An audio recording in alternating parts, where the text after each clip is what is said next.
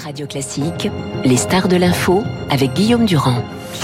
Thierry, bonjour, merci d'être sur l'antenne de Radio Classique. Thierry Vimal, vous êtes écrivain, vous avez écrit plusieurs livres, un premier consacré, enfin pas un premier, un, je crois que c'était le troisième, quoi, qui était consacré à votre fille quand elle était toute petite. Oui, c'est ça. Euh, qui s'appelait 7 mm. Il s'agissait évidemment de la toute petite, petite enfant aux éditions de l'Olivier. Puis après un livre, évidemment, qui revient sur la situation de l'attentat, 19 tonnes. C'était le, le calibre du poids lourd qui a dévasté sur pratiquement 2 km la promenade des Anglais à Nice le 14 juillet 2016 à peu près à 22h33. Et puis enfin, un troisième livre, Cherche Midi, au titre des souffrances endurées. Vous êtes donc écrivain.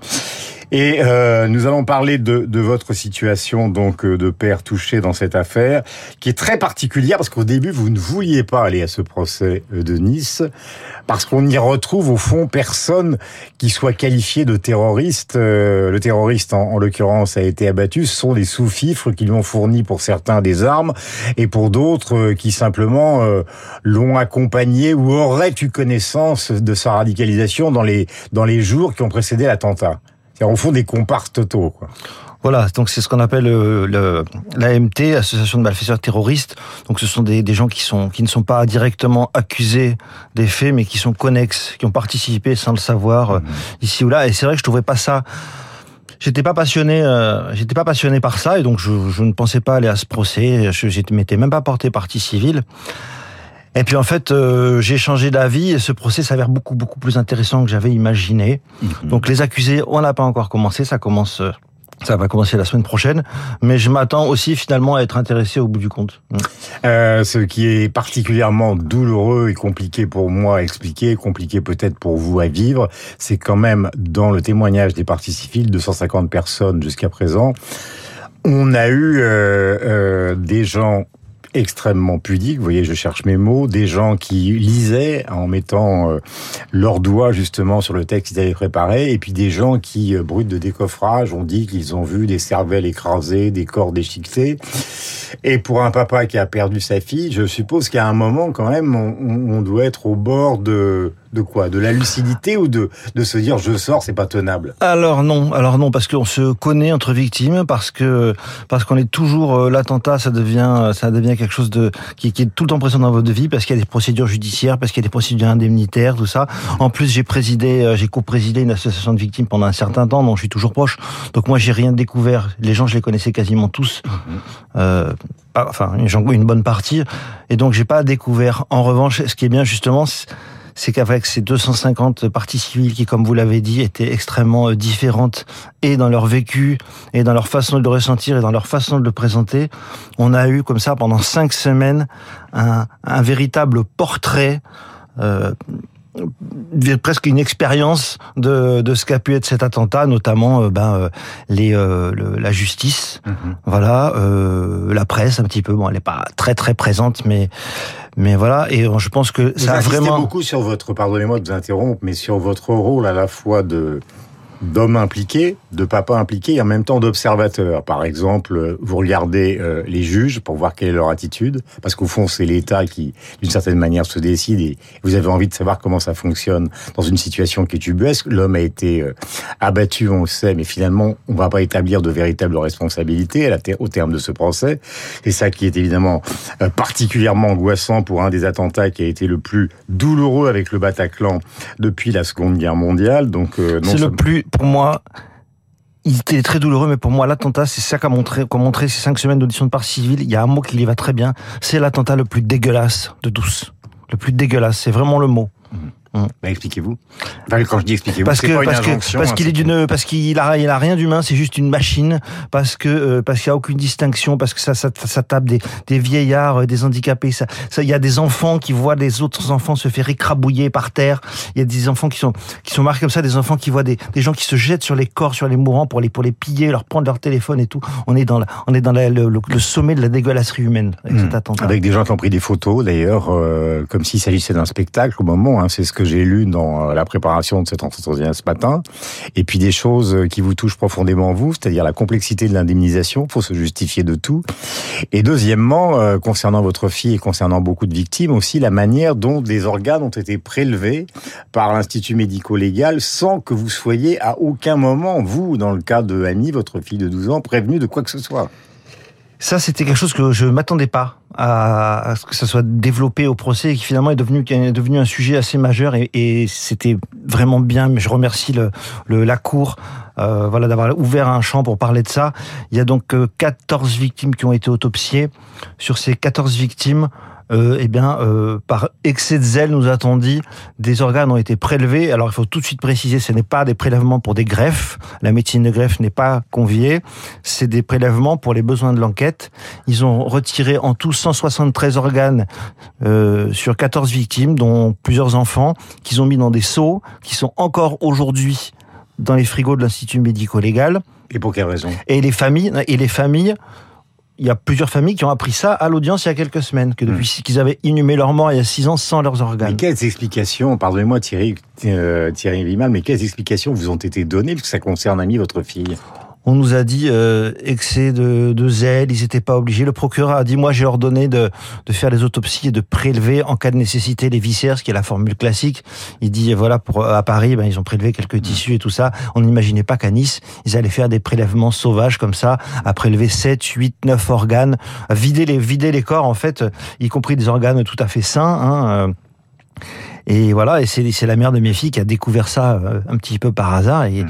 et grâce à elle, et grâce à son, son quatre années de combat, parce que non, donc on a su ça en 2018-19, c'est-à-dire quelques années après, on s'est aperçu de ça, et on, on est dans des situations complètement, complètement euh, absurdes. Enfin, euh, c'est-à-dire qu'on se retrouve à parler à des gens, d'autres victimes qu'on connaissait, on savait que les organes de leurs proches étaient dans les seaux à l'Institut médico-légal, mais eux ne le savaient pas, hmm. et on se disait que c'est à moi de lui dire? Hmm. Alors, je rappelle que si nous parlons de tout ça, ce n'est pas par euh, goût du spectacle, c'est simplement parce qu'il faut donner l'exemple de ce que vous disiez Thierry Vimal tout à l'heure et que vous écrivez aussi euh, par le biais de, de, ce blog qui sera peut-être un jour publié, euh, l'attentat le plus dégueulasse qui ait eu lieu donc sur le sol français, le mot 14, 14, juillet 2016. et il faut à ce moment-là dire la vérité, rien que la vérité, fut-elle très difficile à entendre? Question, elle est très importante. Le personnage central, Mohamed, enfin le personnage central, le personnage atroce, Mohamed, alors je ne sais pas comment on prononce exactement son nom. Hein. Lawish Bouel. Voilà, Lawish Bouel euh, est un personnage opaque. Euh, on parle d'une radicalisation extrêmement récente. Ce qu'on sait, c'est qu'il était totalement obsédé sexuel et fasciné par l'ultra-violence qu'il est prend, enfin les, les, gens qui sont dans le bloc des accusés, qui sont ses amis, ses proches, ceux qui lui ont fourni des armes, ben, ils, n'ont pas vraiment le sentiment que c'était un militant islamiste convaincu. Tout ça est totalement opaque. Point numéro un. Ça, c'est la première question. Et la deuxième, c'est est-ce que vous avez le sentiment que la surveillance de la promenade des Anglais, parce que c'est la grande question qui a été posée à Christian Estrosi à la mairie de Nice, est-ce que vous avez l'impression qu'à un moment, on a fait le nécessaire, on a fait tout ce qui était possible, ou qu'au contraire, il y a un manque terrible? Ou il y a eu un manque terrible? Alors pour la première partie de votre question, euh, est-ce qu'il était, est-ce qu'il était euh, radicalisé, à quel point, à quel degré, depuis combien de temps, sachant qu'on n'a trouvé aucune preuve d'allégeance nulle part dans le camion ou un mmh. drapeau, ou il n'a pas crié à la Wagbar, enfin pas qu'on sache. Donc euh, c'est compliqué à appréhender et donc ça va être le thème de la semaine qui vient et donc je vais la suivre de près parce que j'ai l'impression que je sais pas tout et que je vais apprendre des choses et comprendre des choses. Je ne sais pas, j'ai pas envie de, de, de, de... Alors que l'attentat a été revendiqué, il a été revendiqué par les organisations islamistes. Oui, c'est les revendications opportunistes, mais c'est tout ce qui, voilà, c'est le, le, terrorisme projeté ou le terrorisme inspiré. C'est-à-dire le terrorisme projeté, il y a eu un projet qui est parti d'un pays, etc., avec une attaque organisée, et le terrorisme inspiré, c'est juste de la propagande sur Internet. Prenez tout ce que vous trouvez comme arme, tuez les tous, c'est ça le français, euh, jetez-vous dessus avec des camions. Et voilà, il n'y a, a, pas, y a pas de, de, lien d'organisation. C'est juste la propagande et agissez, en, agissez tout seul. Nous sommes en direct avec Thierry Vimal. Je, je reviens à la deuxième question. Thierry, merci d'être en direct sur l'antenne de Radio Classique. Il a fait des repérages. Il était dans un 19 tonnes, ça passe pas inaperçu. Euh, plusieurs repérages. Nice est une des villes de France. Christian Macarian, qui est à vos côtés, y vit, où il y a le plus de caméras, et, euh, évidemment qui sont installées partout, et notamment sur la promenade des Anglais. Comment se fait-il que ce personnage en repérage lui-même n'ait jamais été euh, identifié par les autorités? Est-ce que vous avez à la sortie, de enfin, au mi-temps de ce procès, la moindre indication? Bah, Monsieur Estrosi s'est expliqué là-dessus quand même. Hein. Donc il me dit bah oui, non, non, mais les caméras, ça sert euh, après coup à à vérifier ce qui est ce qui est faux puisque d'ailleurs le, le, soir de l'attentat euh, on, on, perd la trace du camion donc les caméras n'ont même pas de le suivre complètement euh, ce soir-là. Enfin bon euh, effectivement donc il a fait une dizaine de repérages. Ben non on nous dit ben non il n'y a pas moyen de c'est parce qu'on n'a pas assez de caméras ou on n'a pas les outils de reconnaissance euh, automatisés sur les caméras. Enfin il y a toujours il y a toujours une bonne raison. Pour moi pour moi, en fait, ces caméras, c'est des, c'est des, c'est comme des jouets qui nous, nous développer. Euh, il y a des caméras infrarouges pour voir si les gens mmh. rentrent dans des parcs.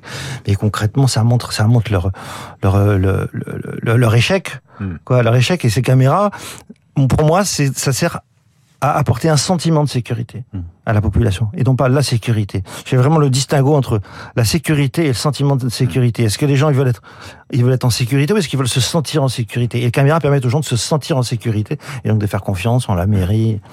Thierry, vous êtes à la fois un papa, euh, un père de famille, et un écrivain euh, avec une connaissance de la littérature et par exemple du théâtre de l'absurde après la guerre UNESCO et les autres, est-ce que vous avez l'impression d'assister euh, à une douleur terrible, en même temps une situation totalement absurde? C'est-à-dire, des familles sont là, il s'est passé quelque chose d'atroce en France, il y a une justice, les gens sont en train de témoigner, mais l'absurdité de tout ça, c'est que de toute façon, on risque d'avoir euh, des comparses qui vont être condamnés quoi à, deux ans de prison pour association de malfaiteurs pour avoir distribué des pistolets factices ou des choses comme ça. Voilà, et peut-être même pas deux ans. Je disais, je le, oui, le, voilà, le comble de, le comble de, de, l'absurdité, c'est qu'on va peut-être avoir donc un, un, petit délinquant euh, albanais qui va prendre six mois avec sursis par la cour d'assises spécialement composée euh, à Paris. C'est le, décalage, euh, le, le, décalage qu'il y, a, y a entre ça. Voilà, donc, donc, mais,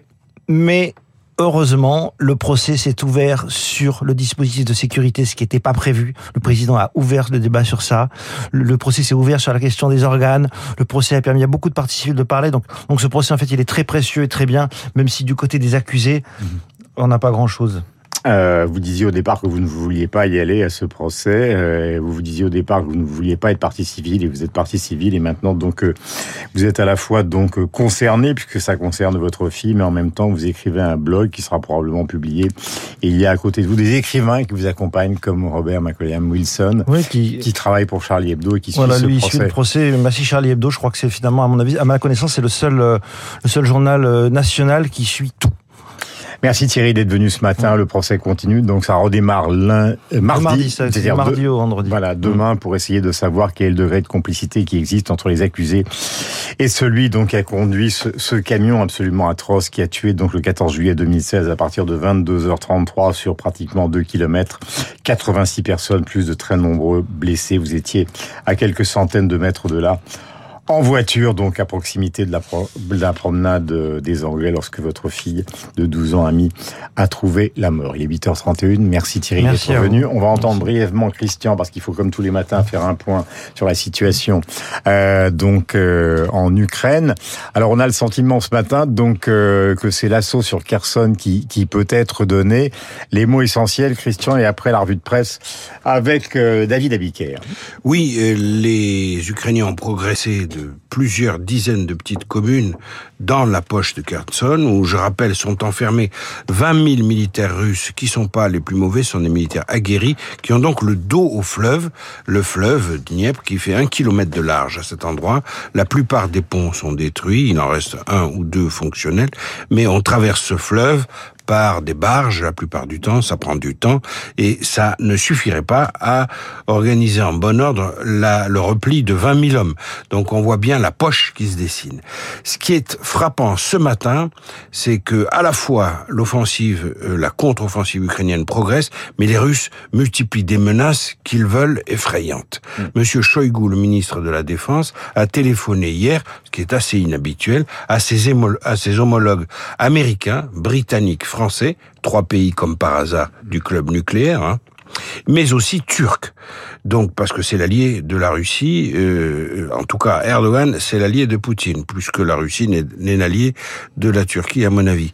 Et donc on a là une menace gigantesque qui est en train de, de monter, puisque Shoigu a parlé de l'emploi par les Ukrainiens d'une bombe sale. Alors je termine sur cette idée. Euh, en fait, l'avis des experts, c'est que Moscou préparerait ce qu'on appelle en langage euh, militaire une attaque sous fausse bannière, c'est-à-dire une attaque où, que vous attribuez à votre adversaire alors que c'est vous qui organisez l'attaque, pour essayer d'accuser les Ukrainiens et pour essayer de couvrir la défaite et le repli de la poche de Kherson.